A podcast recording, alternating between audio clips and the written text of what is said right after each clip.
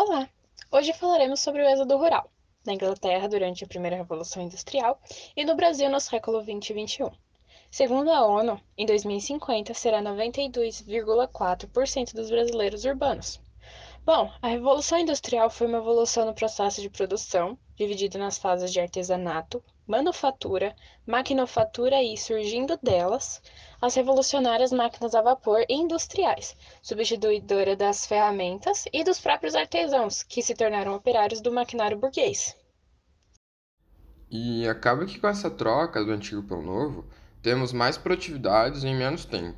Isso ocorre devido à modernização desses meios e, consequentemente, mais capital é gerado, onde qualquer pessoa sensata, na tentativa de arrumar um emprego, se mudaria para perto dessa fonte de dinheiro. Com isso, houve o êxodo rural, certo, Amanda? Sim, certinho. O êxodo rural foi essa migração do trabalhador rural para a cidade, atrás de mão de obra barata urbana.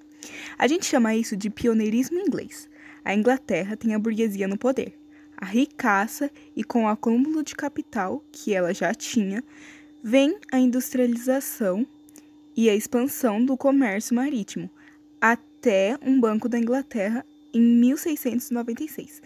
Então, eles compram terras rurais, investem na indústria urbana e fazem os camponeses virem para as máquinas.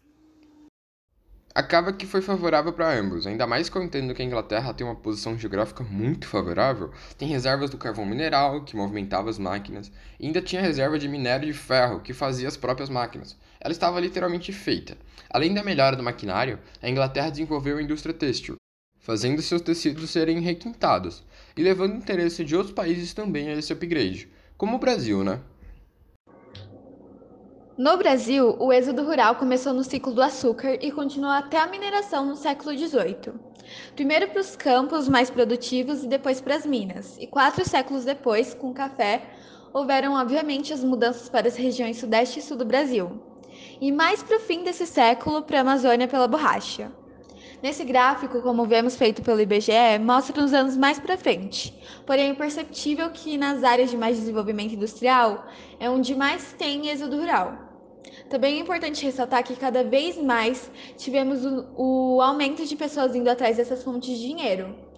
E a ultrapassagem de pessoas no campo e na cidade, em 1970, como vemos no gráfico, aumenta, indo de 45% para 56% em uma década.